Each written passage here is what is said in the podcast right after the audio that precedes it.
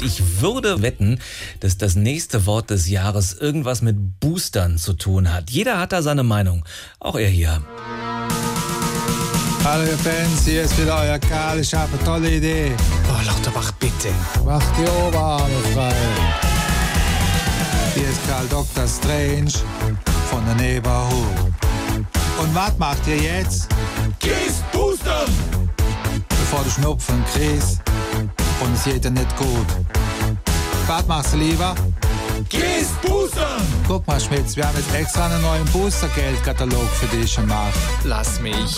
Oder gehst du am 17. November? Da ist eh Booster und B-Tag. Lauterbach. Halt die Klappe, du hast keine Angst vor einem Boost. Ah, Lauterbach.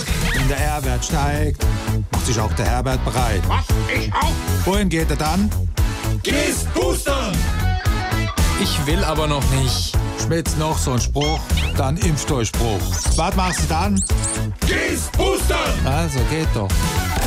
SWR 3